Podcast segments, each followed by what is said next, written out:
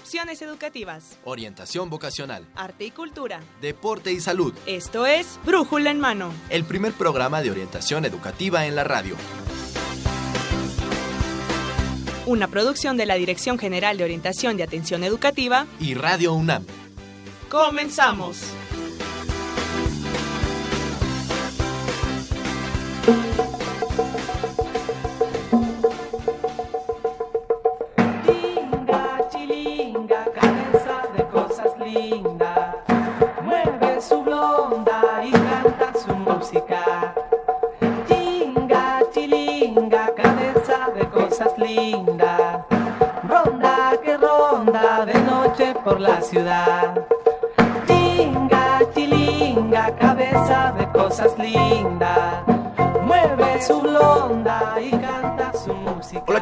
Muy buenos días. Sean bienvenidos a Brújula en Mano, el primer programa de orientación educativa en la radio, que es una coproducción entre la Dirección General de Orientación y Atención Educativa y Radio UNAM. Hoy, 21 de agosto de 2017, transmitimos para ustedes el programa número 1103. Así que los invitamos a que se queden con nosotros. Vamos a tener temas muy relevantes para todos los muchachos que están iniciando clases, que están entrando a sus cursos, pues para que vayan conociendo un poco su facultad.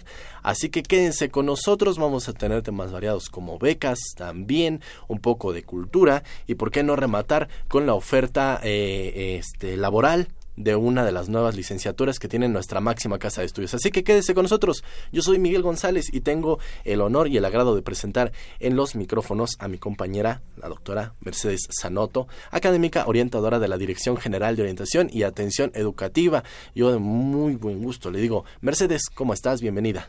Muchísimas gracias Miguel, es un gusto como siempre estar aquí en Brújula en Mano, un saludo muy afectuoso a nuestra audiencia. Y bueno, efectivamente tenemos varios temas importantes que abordar el día de hoy como siempre. Pues así es, temas eh, muy interesantes, temas que son súper atractivos para todos los muchachos. La verdad que les vamos a platicar un poco sobre eh, eh, programas de bienvenida que tiene la máxima casa de estudios.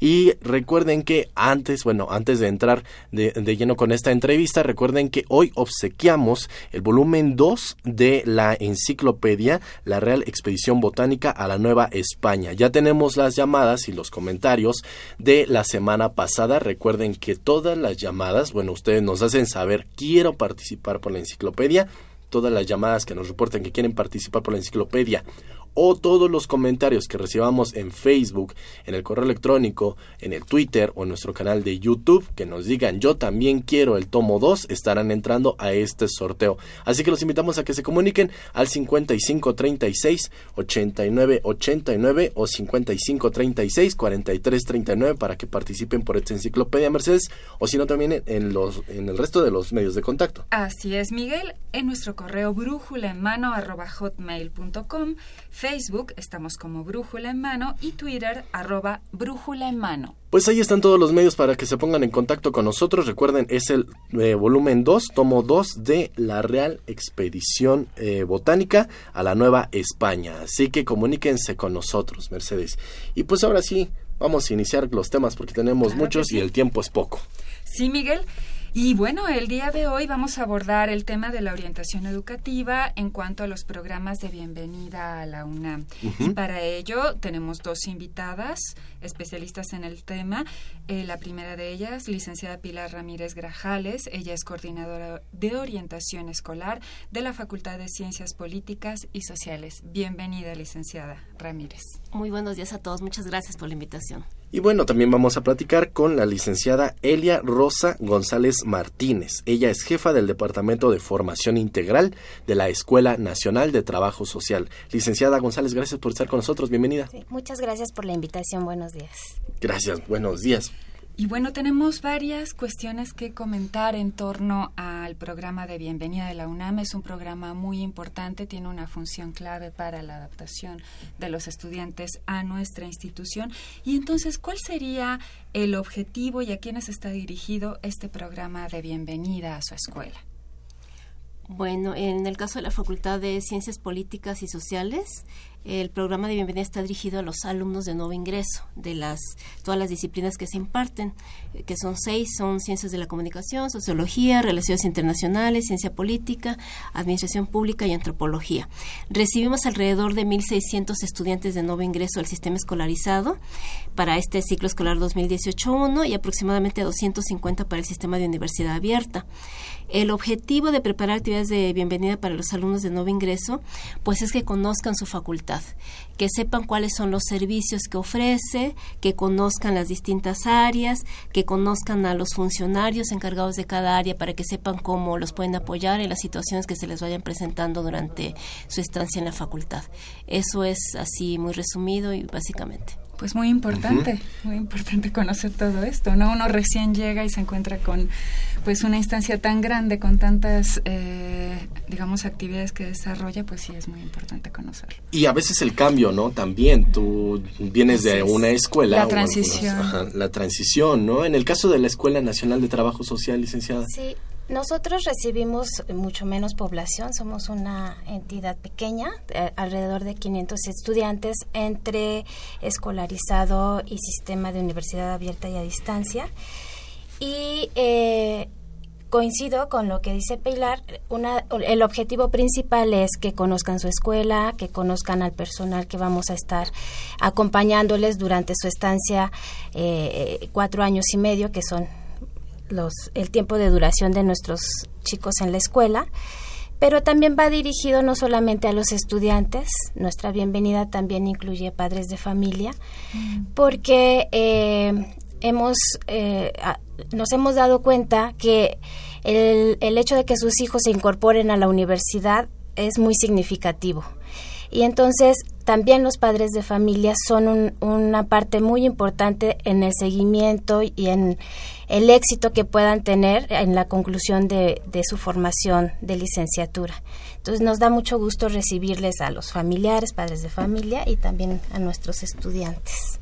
Fíjate, Mercedes, qué interesante esto que comenta la licenciada, porque sí, el, pertenecer a la máxima casa de estudios, no a veces nada más es un logro individual del muchacho, sino es todo un gran orgullo para la familia. Así es. y la familia es un apoyo importantísimo para el estudiante. En este sentido, nos gustaría saber qué actividades se tienen preparadas, qué actividades programan tanto Escuela Nacional de Trabajo Social como la Facultad de Ciencias Políticas y Sociales para darles la bienvenida a los muchachos. A ver, licenciada González, si nos puede comentar. Sí, bueno, nosotros empezamos con toda la parte que tiene que ver con la administración de este, la entrega de documentos, ¿no? Pero justo ese momento lo aprovechamos para darles visitas guiadas eh, eh, en el plantel internas. Y esta parte me gusta mucho porque las visitas guiadas son por, por, los propios estudiantes que ya van en semestres más avanzados. Entonces, el diálogo que establecen es de para de, entre pares, ¿no?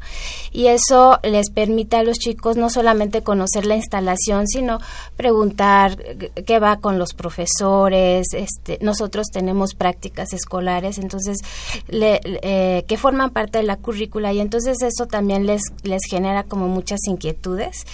Y este diálogo, ¿no? Este, les permite también ir incluso formando redes de, este, de amistad, ¿no? De, apoyo que les va a permitir, pues, tener una mejor estancia en la escuela. E, esa es una de las, de las partes fuertes importantes que les damos a los chicos y después viene una serie de actividades eh, que, que en este en esta ocasión fue fue muy eh, lleno de música, teatro, eh, conferencias, porque no solamente es mostrar lo que la escuela les brinda, sino lo que la universidad en su conjunto les brinda. Entonces, para que vean que hay el entrar, el ser universitario les abre un mundo lleno de oportunidades académicas y culturales y deportivas también, ¿no? Entonces, eh, es una invitación a nuestros chicos pues para que continúen eh, explorando más de la universidad y se apropien, se apropien de ella. Sí, pues la verdad que hay que planear esas actividades, ¿no? Sí, exactamente. Y bueno, implican muchas otras cosas, ¿no? Además de entrar a la facultad, a la escuela, ¿no? Entrar a la UNAM, ¿no? Eso es importantísimo. Licenciada Ramírez, ¿nos podría comentar las actividades que realizan ustedes? Sí, claro que en sí. La facultad? Eh, Nosotros tenemos dos semanas de eventos para los chicos. En la primera semana, bueno, son las inscripciones, les damos información acerca del programa de tutorías y de un curso que la semana posterior van a tener que, que tomar todos. Entonces, em, son los primeros días, durante dos, dos días hacemos eso. En el tercer día em, se da la bienvenida, una ceremonia de bienvenida que se prepara para los dos turnos, matutino y vespertino. Está a cargo de nuestra directora, la doctora Angélica Cuellar, y del secretario general de la facultad, el maestro Arturo Chávez. Ellos dan la bienvenida a los alumnos.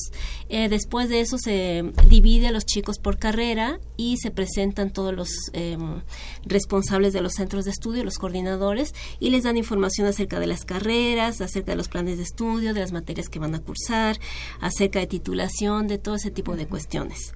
Al día siguiente se les aplica el examen médico que coordina la, la coordinación de atención a estudiantes, la CAE, junto con la Dirección de General de Atención a la Salud. Ahí se les aplica el examen, el examen médico. Al día siguiente, que ya para entonces es viernes, les aplicamos el examen diagnóstico, que son dos evaluaciones. Un examen que tiene que ver con conocimientos generales y uno de español e inglés de 120 reactivos cada uno. Y es un resultado que después los muchachos van a poder conocer porque se, se publica en la página de la Dirección General de Evaluación y este piden su número de cuenta, su fecha de nacimiento y ellos pueden conocer los resultados. Y digamos que eso es durante la primera semana. Después iniciamos la segunda semana, que ellos toman todo un curso, que además es un curso nuevo, que se rediseñó toda la semana de bienvenida y todo lo que es el programa institucional de tutorías y acompañamiento académico. Entonces se reformuló, un grupo de profesores y tutores de la facultad se encargaron de eso y entonces los chicos tienen todo este curso que dura um, una semana, tres horas diarias, que se imparte también en, en, los dos turnos y dentro de ese curso tienen una serie de actividades. Por ejemplo, hay un día que ellos tienen que acudir a una, o acudieron pues a una, um, a un este, ay se me fue la palabra. Eh, un evento, uh -huh. una conferencia sobre plagio y otro día acudieron a una semana, a una feria que preparamos, una feria de servicios, en donde nos reunimos todos en una carpa en la explanada baja de la facultad y estuvimos 20 áreas dándoles información acerca de, pues, de todo lo que tienen en la facultad, acerca de, pues, de cultura, de los, eh, las actividades culturales que se preparan para ellos, de deportes, de servicio social, de becas, del apoyo psicológico, de apoyo jurídico, de todas las actividades, de todo lo que los, en lo que lo podemos apoyar. Eh, ellos se presentan y entonces recorren la feria junto con sus tutores. Uh -huh. Estuvimos ahí de 12 de la mañana, de 12 del día a 5 de la tarde para que ellos pudieran conocer y llevarse toda la información. Eh, y dentro de esa semana también les aplicamos una encuesta que es una encuesta eh, socioeconómica para conocer pues algunos datos que después los tutores van a tener que trabajar con ellos para que sepan cómo están recibiendo su a su grupo, cuánto tiempo se tardan por ejemplo en llegar a la facultad, quién se tarda más de dos horas en llegar, quiénes son papás, este quiénes tienen beca o quiénes no tienen beca, ese tipo de cosas. Preparamos unas fichas que antes de la primera sesión de tutoría se les entrega a los tutores para que ellos vayan conociendo a sus a sus estudiantes y esas son nuestras dos semanas de actividades. Súper completas las dos semanas de actividades. Yo creo que ni, sí, sí, es mucho. ni, te das cuenta cuando ya pasaron dos semanas y después a integrarse ya de, de lleno a de las lleno clases. ya a las clases, exactamente. Y una oportunidad muy importante de conocer también a la población estudiantil Exacto. que reciben. Así es. Sí, fíjate cómo dices eso, ¿no? Yo lo estaba viendo desde el sentido de que los muchachos conozcan su, su escuela, conozcan las instalaciones, como decía la licenciada González, ¿no? Hasta incluso a veces platicar con los muchachos rompe un poco más el hielo y te acercas a decir, oye, ¿dónde desayunas tú? ¿O, ¿Dónde es. están los mejores sí, platillos, no? Claro. ¿Qué cafetería me recomiendas aquí? ¿A dónde puedo ir a sacar copias? Si me falta, sí, ¿no? Todos llegamos el primer día y así como de, ay, oye, este... ¿Dónde es el salón tal, no? Así soy, es. soy de nuevo, pero también es bueno sí. esto que la institución conozca a, a sus muchachos. A ¿no? quienes llegan. Y además también, bueno, hay estudiantes de los últimos semestres que nos apoyan durante estas dos semanas y entonces pueden platicar directamente con sus compañeros. Claro. ¿no? Les pueden dar tips que les puedan interesar. Así es. Y conocer también a los estudiantes que, que se integran, pues nos permite focalizar acciones de, de atención y seguimiento durante su estancia escolar, ¿no? Todo, toda esta parte de los exámenes, este, diagnósticos, eh, médicos y eh, pues es eh, un programa general de la UNAM, pero que me parece muy adecuado porque justo nos permite conocer y perfilar ¿no? las acciones que nos, que nos pueden dar mejores resultados con los chicos que van ingresando. Exactamente. Y bueno, pues llegaría, ya estamos en el final casi de la entrevista. Se nos va el tiempo volando. Eh, mm, nos gustaría también tener un mensaje final de parte de ustedes que quisieran comentarnos, algo que les parezca importante, que conozca nuestra audiencia.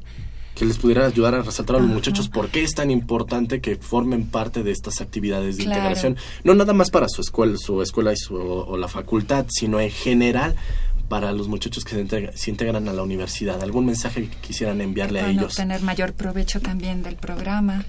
Bueno, pues yo podría decirles que los invito a que conozcan a la universidad, que sepan, ¿no? Que conozcan, que sepan qué es lo que les ofrece, que aprovechen todas las oportunidades que les ofrece la universidad y en particular la facultad que sepan cuáles son los beneficios, ¿no? Que tienen ellos eh, muchos beneficios, pero que también tienen responsabilidades al momento de llegar a la universidad. A la universidad. Entonces que que se integren, que disfruten su estancia, que va a ser un, un, tiempo en el que ellos podrán hacer amigos, podrán divertirse, podrán tener actividades culturales y deportivas que no solamente son las cuestiones académicas. Entonces, que todo esto que les ofrece la facultad y la universidad, que lo disfruten al máximo. De acuerdo, licenciada. De este lado. Pues yo les, les diría que se apropien de su universidad, que son muy afortunados de estar en ella y que les abre un mundo de posibilidades. Quiero mencionarles que justo el día de hoy estamos nosotros eh, celebrando el Día de, de, las y los Trabajadores Sociales. Entonces, nuestra, nuestra, nuestra bienvenida a los estudiantes todavía se va a prolongar una semana, un par de semanas más, en el sentido de que conozcan también su profesión, que hay este de la formación académica, pero también que hay de la proyección profesional fuera de la universidad. Entonces me parece que es un espacio que nos permite eh, muchas posibilidades y depende de los estudiantes que las aprovechan. Entonces la invitación es que se apropien, que se apropien de su universidad y disfruten, disfruten su estancia en ella. Pues ahí está la verdad, pasan a ser parte de la comunidad universitaria. Entonces es es un gran orgullo, pero también mucha responsabilidad. Ese compromiso que comentaba me parece importantísimo. Ser parte también representa pues una serie de compromisos que tienes que adquirir con tu institución. Sí. Exactamente, entonces hay que, hay que ponerse las pilas, muchachos, los invitamos exactamente a que se informen de todo lo que les ofrece su escuela, su facultad y también en general la universidad. No todo es sentarse en una banquita y estar arrastrando, es un maestro estar arrastrando la mano, ¿no? que lo disfruten. Así que, pues agradecemos a la licenciada Pilar Ramírez Grajales, coordinadora de orientación escolar de la Facultad de Ciencias Políticas y Sociales, por esta información y por estas palabras aquí con nosotros, licenciada. Gracias. Al contrario, muchas gracias a ustedes.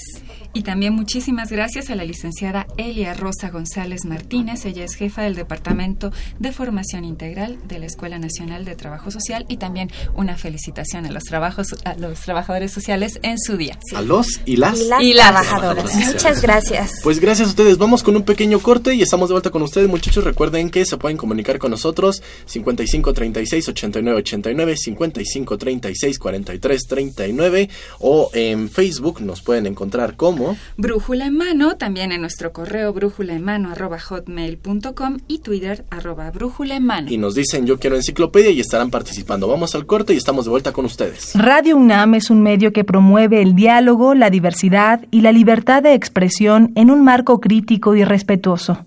Los comentarios expresados a lo largo de su programación reflejan la opinión de quien los emite, mas no de la radiodifusora.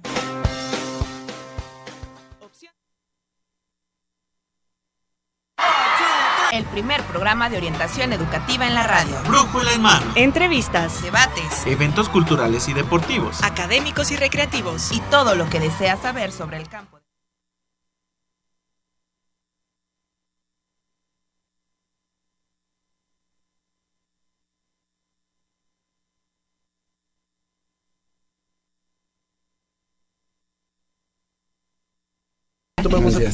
Amigos, estamos de vuelta y bueno, pues ahora vamos a seguir con esta información que tenemos para ustedes. Así que ahora vamos a platicar y queremos invitarlos a que conozcan un poco más de becas. Becas que tiene la Dirección General de Orientación y Atención Educativa, también la universidad, y también el Instituto Mexicano de la Juventud para todos ustedes. Así que vamos a platicar con el maestro José Manuel Romero Coelho. Él es director general del Instituto Mexicano de la Juventud, conocido también como el INJUVE, ¿no es así? Bienvenido, maestro. Así es, Miguel, muchas gracias por la oportunidad de platicar contigo y con todo el auditorio. Mercedes, muchas gracias. Eh, pues estamos muy contentos primero en, estar aquí, en este espacio, con todos los universitarios y platicar eh, de las becas que tiene el INJUVE, pero también a lo mejor de muchos programas que seguramente los estudiantes podrán estar interesados y que pues eh, con, mucho gusto podemos difundir todo lo que estamos haciendo ahora en el mes de la juventud. Vamos a empezar precisamente por esto. ¿Qué es y para quién es el INJUVE? Bueno, el, el INJUVE, Miguel, es el, el Instituto Mexicano de la Juventud, es la oficina responsable de diseñar, de verificar, pero sobre todo de articular la política pública de juventud del país es una oficina responsable del, gobierno federal. Estamos sectorizados a la Secretaría de Desarrollo Social en febrero del 2013 de estar sectorizados a la Secretaría de Educación.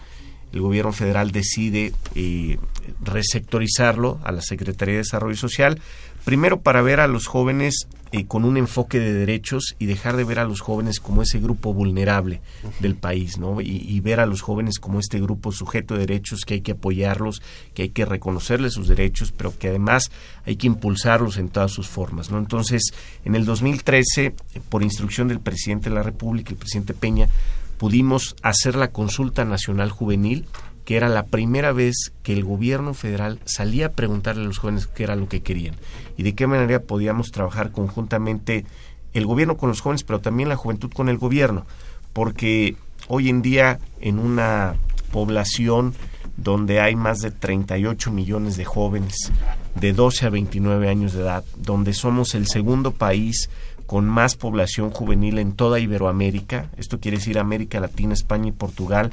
México es el segundo país que más jóvenes tiene. Brasil es el que tiene 50 millones de jóvenes, pero siempre digo que Brasil nos duplica en población y casi nos triplica en territorio. Entonces esto representa una gran oportunidad para nosotros si aprovechamos todo el potencial, el talento, pero sobre todo las ganas que tienen los jóvenes de hacer muchas cosas. Entonces, a partir de ahí construimos nuestro programa nacional de juventud, que es el Projuventud 2014-2018, y que es el documento rector eh, que seguimos año con año para diseñar esta política de juventud. Ahora, en algunas entrevistas y seguramente muchos de nuestros radioescuchas querrán saber cuáles son los principales problemas que hoy enfrenta la juventud mexicana, ¿no? Así como hay eh, cosas que están demandando, habría que diferenciar primero qué es lo que quieren los jóvenes, porque no es lo mismo un chavo de 13 o 14 años a uno de 28 o 29. Las expectativas son completamente diferentes. ¿Qué nos dijeron los jóvenes de 12 a 15 años?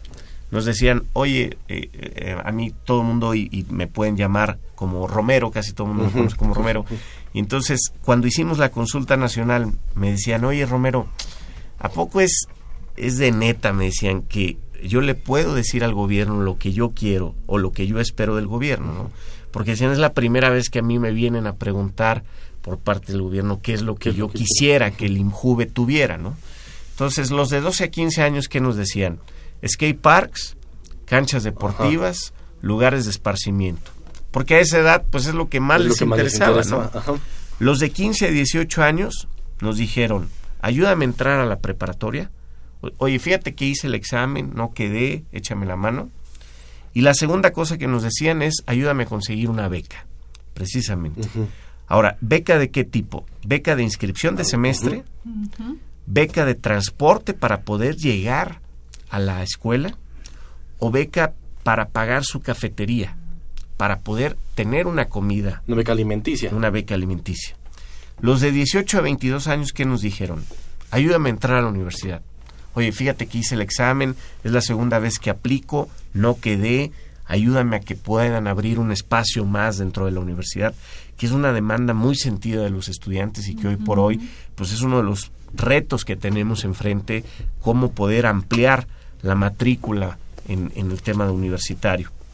La segunda cosa que nos decían también era el tema de las becas, en el mismo sentido, ayúdame para pagar mi inscripción de semestre, para poder llegar a mi, a mi universidad o para poder comer.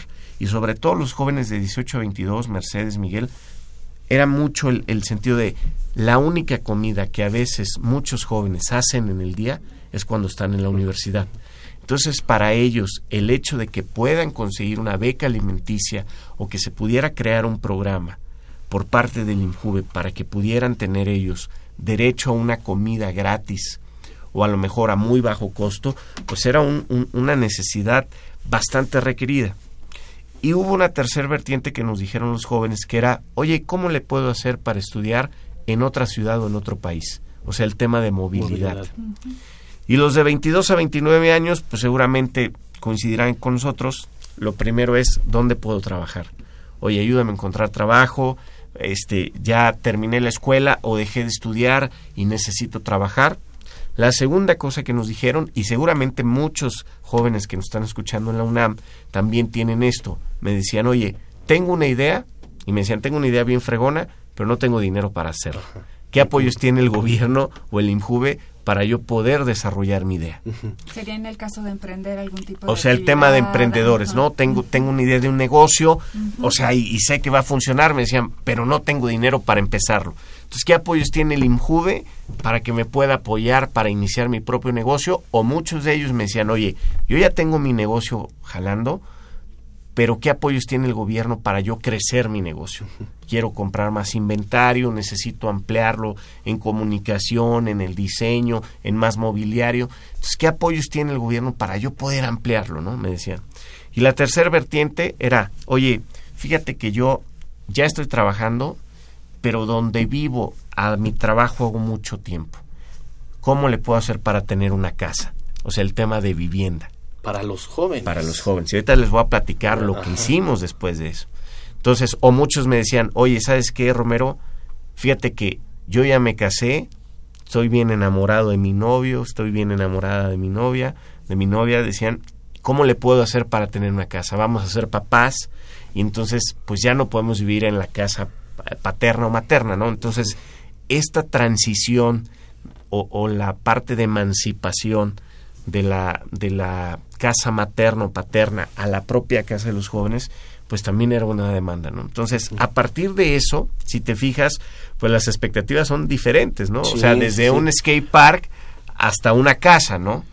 Entonces, a partir de ahí empezamos a construir el Programa Nacional de Juventud que hoy tenemos, que es un programa que de verdad vale la pena que se, se dé una revisada porque fue construido primero en base en una consulta, no fue algo que hicimos atrás del escritorio o que decíamos, ah, bueno, pues como yo soy ya el director del INJUVE, pues yo voy a decir que vamos Yo a hacer supongo esto, ¿no? que requieren aquello. ajá. Entonces creo que la mejor forma de tener comunicación con los jóvenes hoy en día y, y también ha quedado demostrado que los jóvenes quieren participar, o sea, quieren que se les tome en cuenta y eso es lo que hicimos y, y de verdad que hemos tenido grandes avances. Hoy hay una política de juventud de largo plazo, hay una política de juventud también que nos hemos enfocado en que sea de manera transversal. ¿Qué quiere decir esto? Que en todos los programas, pero sobre todo en los presupuestos de las dependencias federales, esté la perspectiva de juventud. O sea, que esté la mirada de los jóvenes. No, no podemos hacer una política pública pensando en los jóvenes, pues sin haberles preguntado.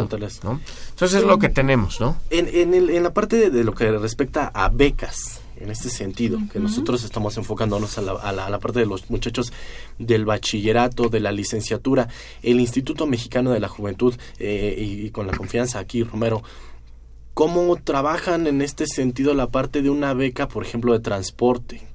Mira, tenemos varios tipos de becas. Ajá, a ver.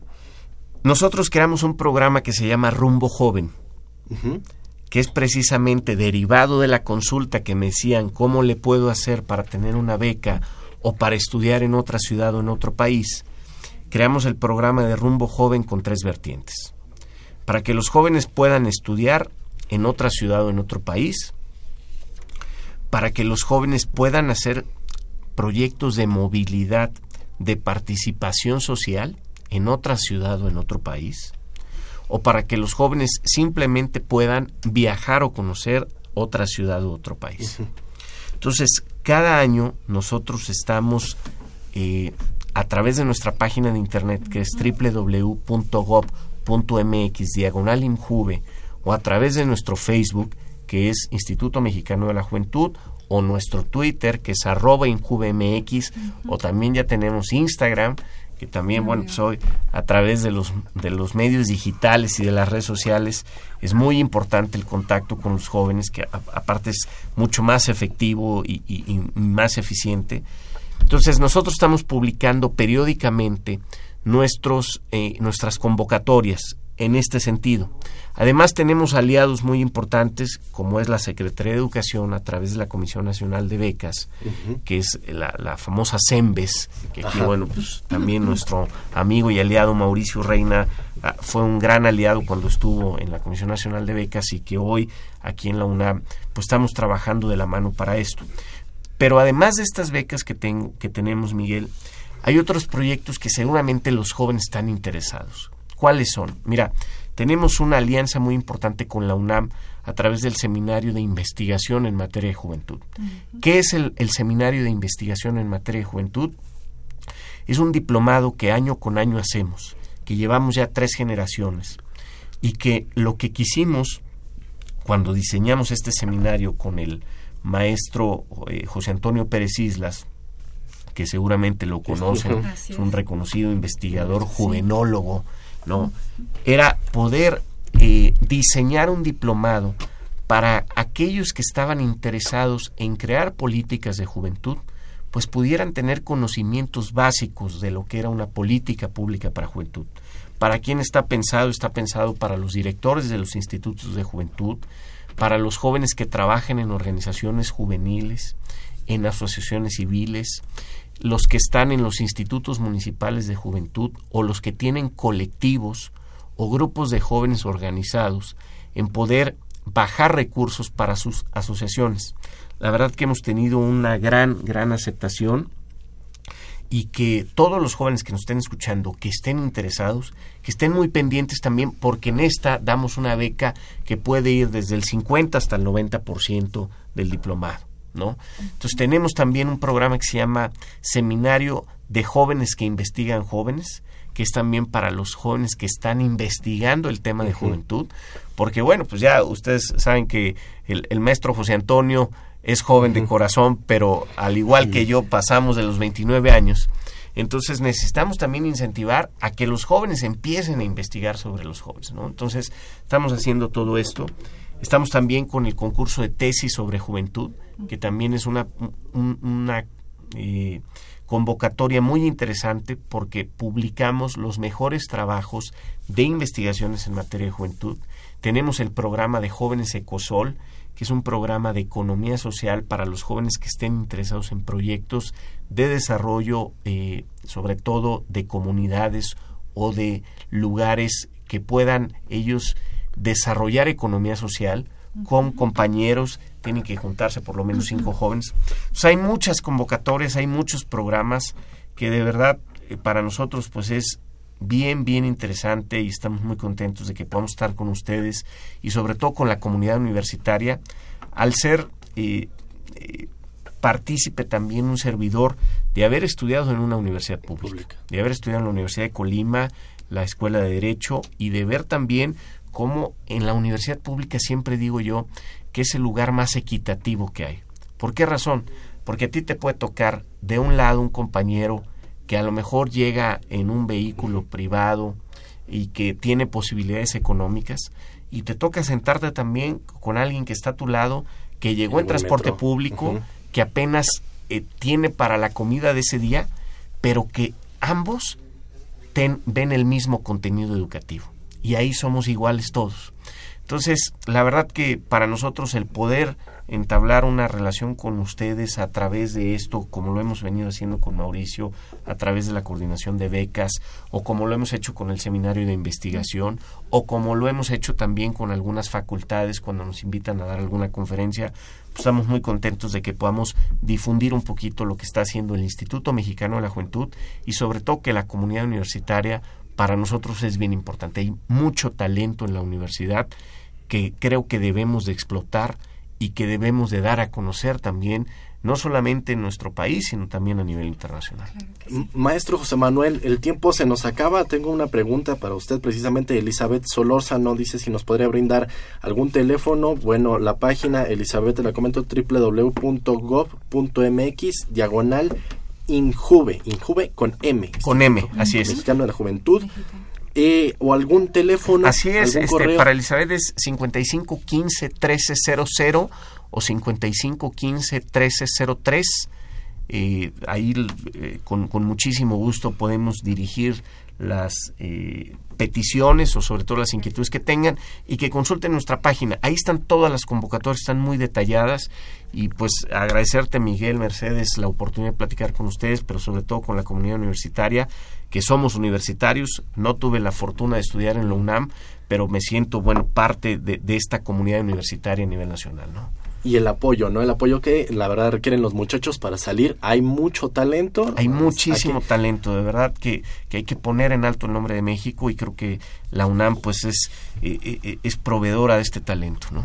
Pues, eh, maestro José Manuel Romero Coelho, director general del Instituto Mexicano de la Juventud, gracias por haber estado con nosotros, gracias por esta información. No, hombre, al contrario, gracias a ustedes y un fuerte abrazo a todo el auditorio. Pues agradezco también a la maestra Rosario Velázquez eh, Meléndez, ella ya está participando por este sorteo, le encantó la idea del libro La Real Expedición Botánica a la Nueva España para conocer los jardines que se encontraron en la Nueva España. Así que, pues ahí está maestra eh, Rosario, ya está participando. Vamos a hacer un pequeño corte y estamos de vuelta con ustedes amigos con más información. Vamos al corte.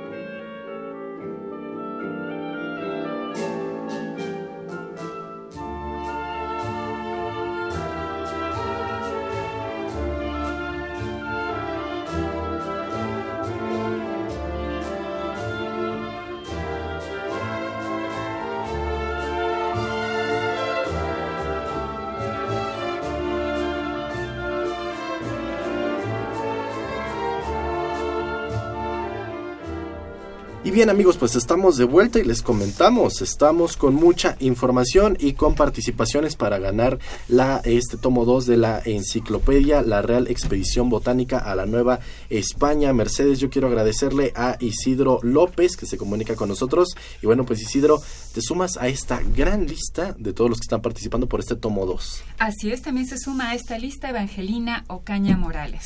Muchísimas gracias, le gusta el programa y está interesada en la enciclopedia.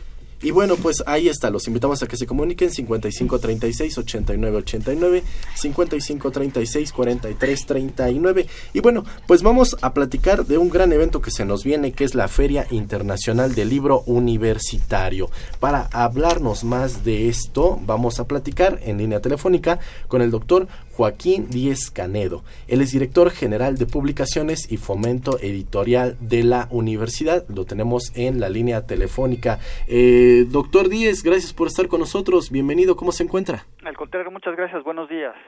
Eh, doctor, pues nos gustaría saber precisamente ¿Por qué se organiza esta Feria Internacional del Libro Universitario? Bueno, la, Universidad Nacional, que ha sido pues siempre líder en el conjunto de las universidades hispanoamericanas, eh, pues se percata de la importancia de la actividad editorial de la universidad, en general de las universidades, eh, y de que no tiene un espacio propio eh, tanto para la exhibición de la producción editorial importantísima que tienen las universidades, como para la reunión de los profesionales, digamos, que se encargan de llevar a cabo esa actividad.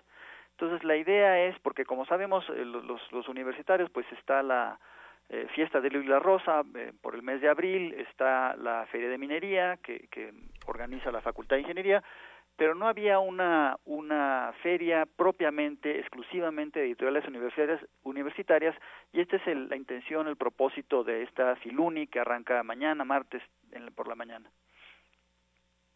Eh, doctor, ¿a quién, ¿a quién está dirigida precisamente esta Feria Internacional del Libro Universitario? Bueno, justamente la, perdón, no, no soy doctor, me, soy soy maestro y soy maestro un poco como como los carpinteros que tienen tiempo en el oficio, soy en realidad lo que soy es editor, pero gracias. Eh, un, un, poco la, la característica de la edición universitaria se relaciona con las tres misiones que tiene la universidad las universidades, grandes universidades públicas sobre todo, que son la investigación, la docencia y la difusión cultural o la extensión universitaria. Entonces, en realidad eso convoca públicos amplios, ¿no? La investigación, pues todos los eh, institutos de investigación especializada y son eh, revistas, eh, journals y, y, libros monográficos o libros de, de conjunto, ¿no? Sobre un tema de varios investigadores que tienen un público pues con que tiene ese interés en esas disciplinas, en esas especialidades, pero también está el tema de la docencia, en donde hay, por ejemplo, pues libros de texto eh, para los cursos que se dan en esas universidades y digamos libros que son para un público mucho más amplio, quizás sí bachillerato universitario, eh, que son los que eh, tienen como como intención esta eh, tema de difusión cultural, es decir, dar a conocer eh, sobre todo la literatura, el pensamiento de los autores nacionales, pero no solamente, a veces hay otro tipo de, de ambiciones, ¿no? Entonces, en realidad es un público amplio, eh, si no es una feria de libros infantiles, aunque ahora la Coordinación de Humanidades empieza a publicar una colección infantil y está la, la, la Dirección General de Divulgación de la Ciencia con Universum y Como Ves y y la, la, el um, programa de Universo de Letras también procura fomentar la lectura entre los niños más pequeños, pero eh, básicamente es una, una feria dirigida a un público universitario, eh, en donde sin embargo los niños van a encontrar qué hacer, porque está este camioncito que tiene la Dirección General de Divulgación de la Ciencia, que se llama Prometeo, en donde hay pues música, experimentos científicos, este, mm, pequeñas conferencias, etcétera, ¿no? Maestro, buenos días. Eh, quisiera preguntarle cuál es la duración de esta feria, cuándo inicia, cuándo terminaría. Bueno, la feria empieza mañana eh, a las 9 de la mañana, hay una inauguración formal, un recorrido, eh, después viene un encuentro de rectores, martes y miércoles en la mañana están destinados a eventos de profesionales, aunque también hay presentaciones editoriales, y termina el domingo, este domingo 27 a las 8 de la noche. El horario es de 9 de la mañana a 8 de la noche para la exhibición y las actividades empiezan a las 10 de la mañana y terminan también a las 8 de la noche. Ah, maestro, ¿cuál es la diferencia que tiene esta Feria Internacional del Libro Universitario con la Feria Internacional del Libro del Palacio de Minería?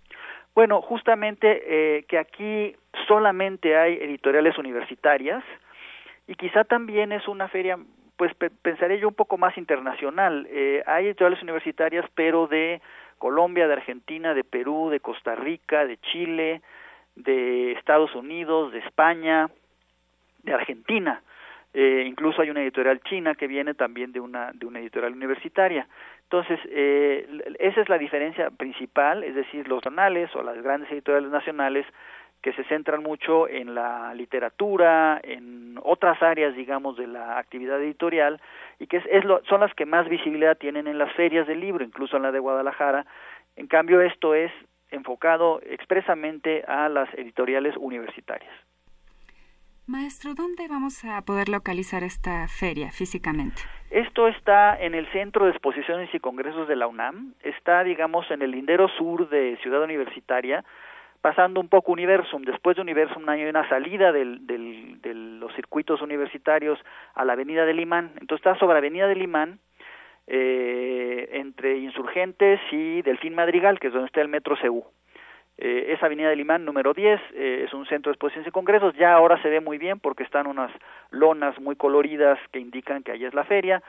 Va a haber un estacionamiento como a 200 metros de la feria en un predio abierto, porque en la feria misma no solamente va a ser para eh, dejar y, y, recoger pasajeros. Eh, y está muy bien comunicada, habrá rutas del Pumabús que pasan por Metro y por el Centro Cultural Universitario para la gente que viene por el Metrobús Centro Cultural Universitario y saldrán del campus para dejar a los eh, pasajeros directamente en, la, en el recinto de la feria. Maestro, pues le queremos agradecer por esta información. Nada más, si para cerrar esto me podría eh, confirmar las fechas, los horarios y si quisiera compartirle algo a los radioescuchas que están al pendientes, eh, que están al pendiente, perdón, y que quieran asistir a esta Feria Internacional del Libro Universitario. Muy bien, pues repitiendo, de, a partir de mañana, martes 22 hasta el domingo 27, son seis días.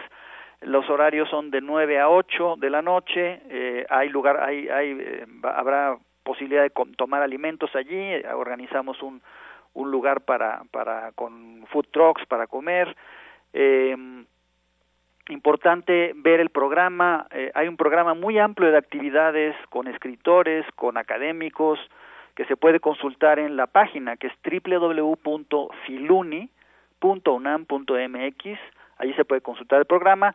Va a circular con la Gaceta de la UNAM, entonces todos los que vean la Gaceta a partir de hoy vienen un encarte el programa de actividades y ahí podrán ver pues muchísimas cosas que seguramente les van a interesar y ojalá nos puedan acompañar. Pues ojalá nos puedan acompañar. La verdad creo que nosotros vamos a estar también por allá. Brújula Hermano estará. Tienen una cabina así para transmitir Radio UNAM pues allá estará. Entonces, agradecemos al maestro Joaquín Díez Canedo, él es director general de publicaciones y fomento editorial de nuestra máxima casa de estudios por esta invitación y los recordamos, asistan Feria Internacional del Libro Universitario. Maestro, gracias por haber estado con nosotros. Al gracias a ustedes, muy buen día.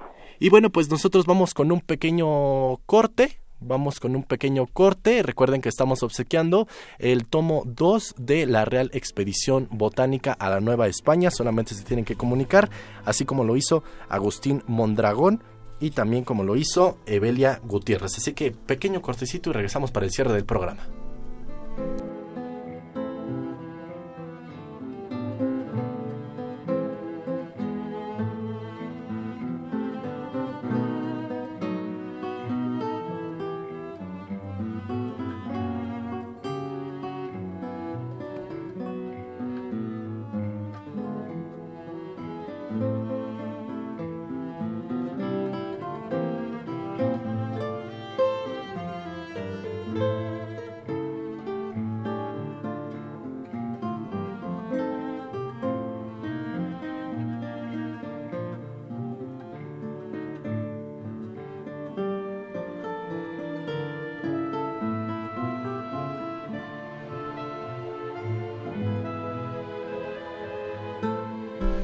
Bien amigos, pues estamos de vuelta y como se los adelantamos al inicio del programa, vamos a hablar de eh, la oferta laboral de una de las nuevas licenciaturas que tiene nuestra máxima casa de estudios. Vamos a hablar del campo laboral de la carrera de cinematografía. Para hablarnos de esto, pues ahora contamos con la presencia de la licenciada Ruth Méndez Hernández. Ella es académica orientadora de la Dirección General de Orientación y Atención Educativa.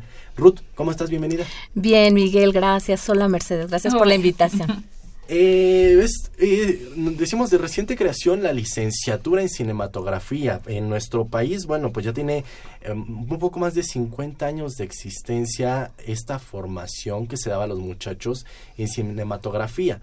Pero recientemente es que se ha implementado ya en la máxima casa de estudios como licenciatura.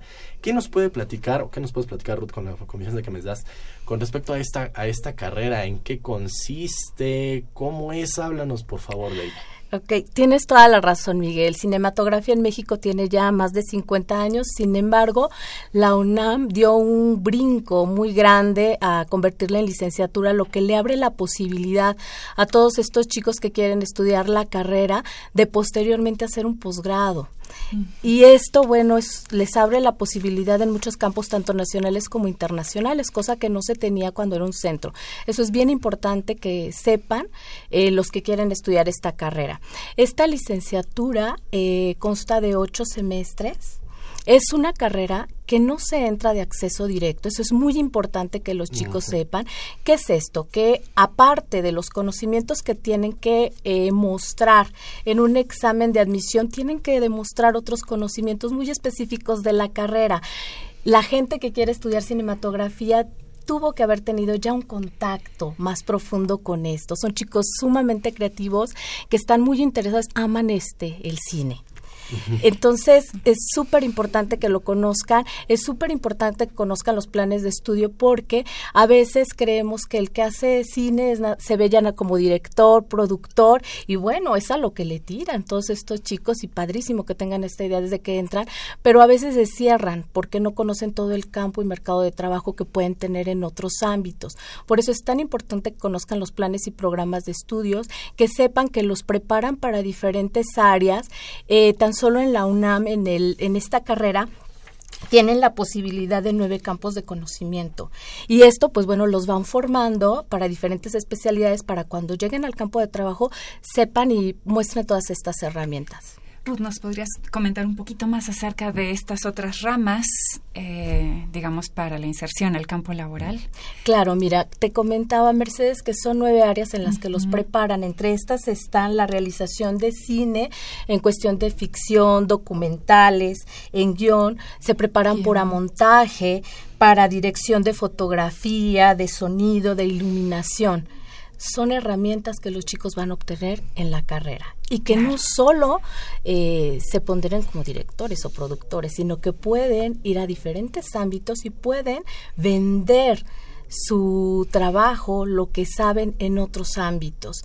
Y eso es lo que queremos en la bolsa de trabajo. El desarrollo también de las nuevas tecnologías también les da como una apertura, ¿no? En la bolsa universitaria de trabajo ustedes manejan algo que es como la flexibilidad que debe tener un chico al momento de buscar empleo. En este sentido, tal vez se visualizan como directores y dicen, de aquí yo me voy a Hollywood. Pero, eh, eh, ¿en qué otros sitios, eh, esa tecnología, en qué otros campos pueden ellos insertarse, los muchachos que egresan de la licenciatura en cinematografía?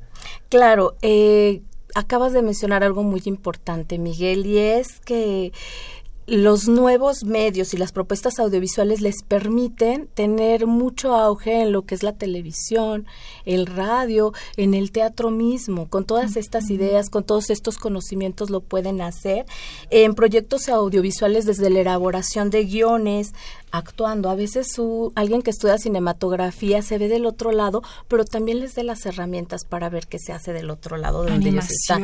Las animaciones, haciendo hasta críticas, o sea, críticas de cine. A veces no lo piensan y es muy interesante también este campo porque tienen todos los conocimientos para hacerlo. En la realización y asesoración de propuestas nuevas para todos estos ámbitos. Eh, es muy importante y soy muy reiterativa porque muchos chicos no lo ven. O sea, ellos se ven como productores y directores y cuando salen al mercado de trabajo quieren buscar ofertas de empleo de dirección y producción. Y ya ellos que cuando estén en el medio verán que es complicado, no hay posible complicado, pero tenemos que empezar desde antes. Por esto esta flexibilidad de la que hablas es muy importante que nuestros universitarios tengan. De ahí nosotros como Bolsa Universitaria de Trabajo apoyarlos y acompañarlos en este proceso de búsqueda de empleo para que se inserten de la mejor manera en el campo laboral. Pero es complicado hacerlo cuando ellos no conocen muy bien el perfil y todas las potencialidades que este profesionista tiene. ¿Nos podrías comentar un poco más acerca de este perfil del egresado? Claro, como les comentaba, tienen estas nueve áreas de conocimiento que pueden impactar en diferentes ámbitos, no solo en el cine, sino en medios audiovisuales, y ahí también estamos hablando del Internet, de la televisión, del mismo radio. Entonces, tenemos contextos que a lo mejor no consideraban y que es muy importante.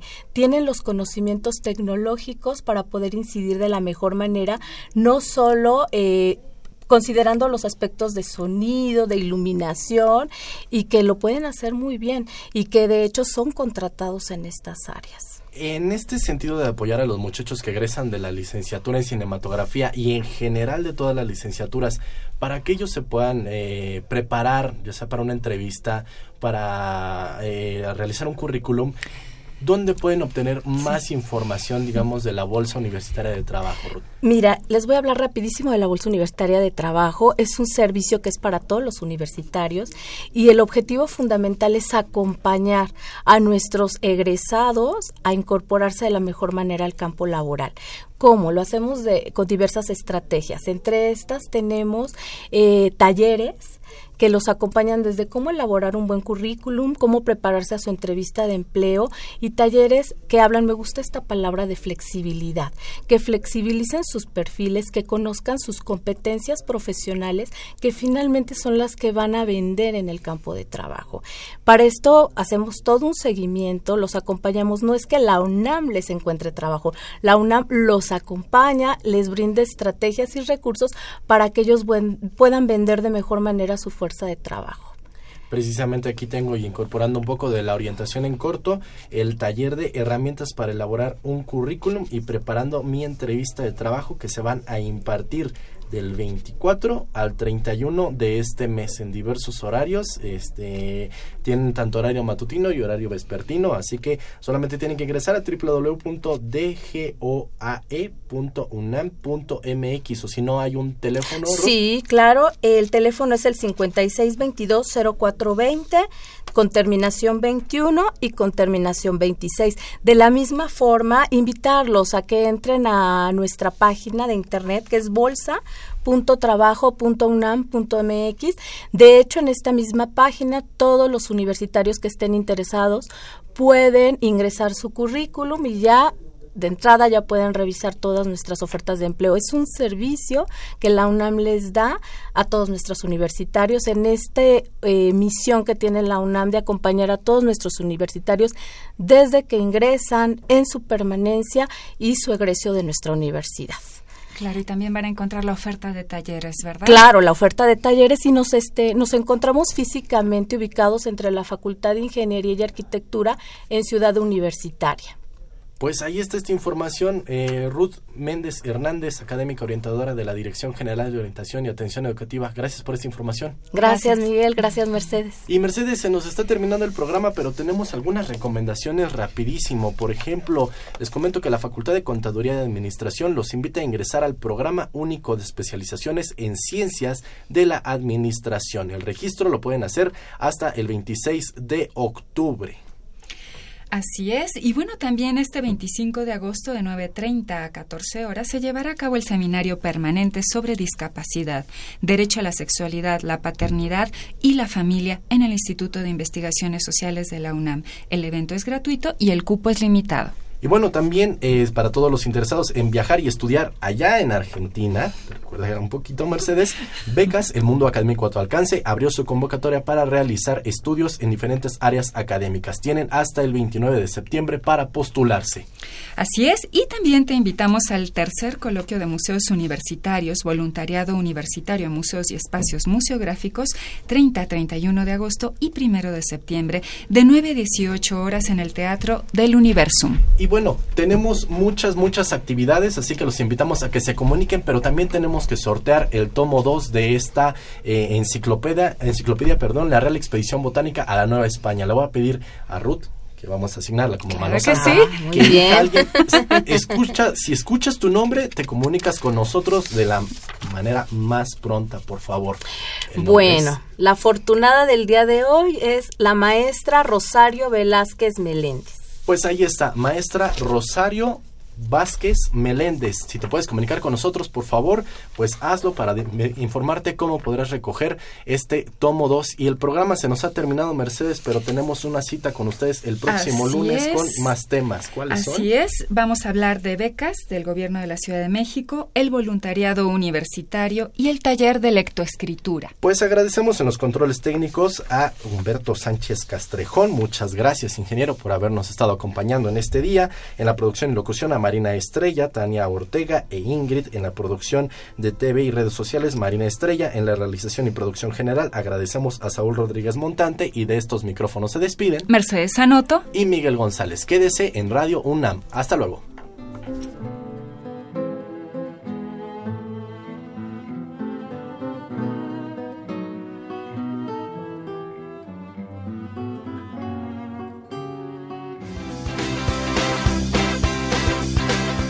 La Dirección General de Orientación y Atención Educativa y Radio UNAM presentaron Brújula en Mano, el primer programa de orientación educativa en la radio.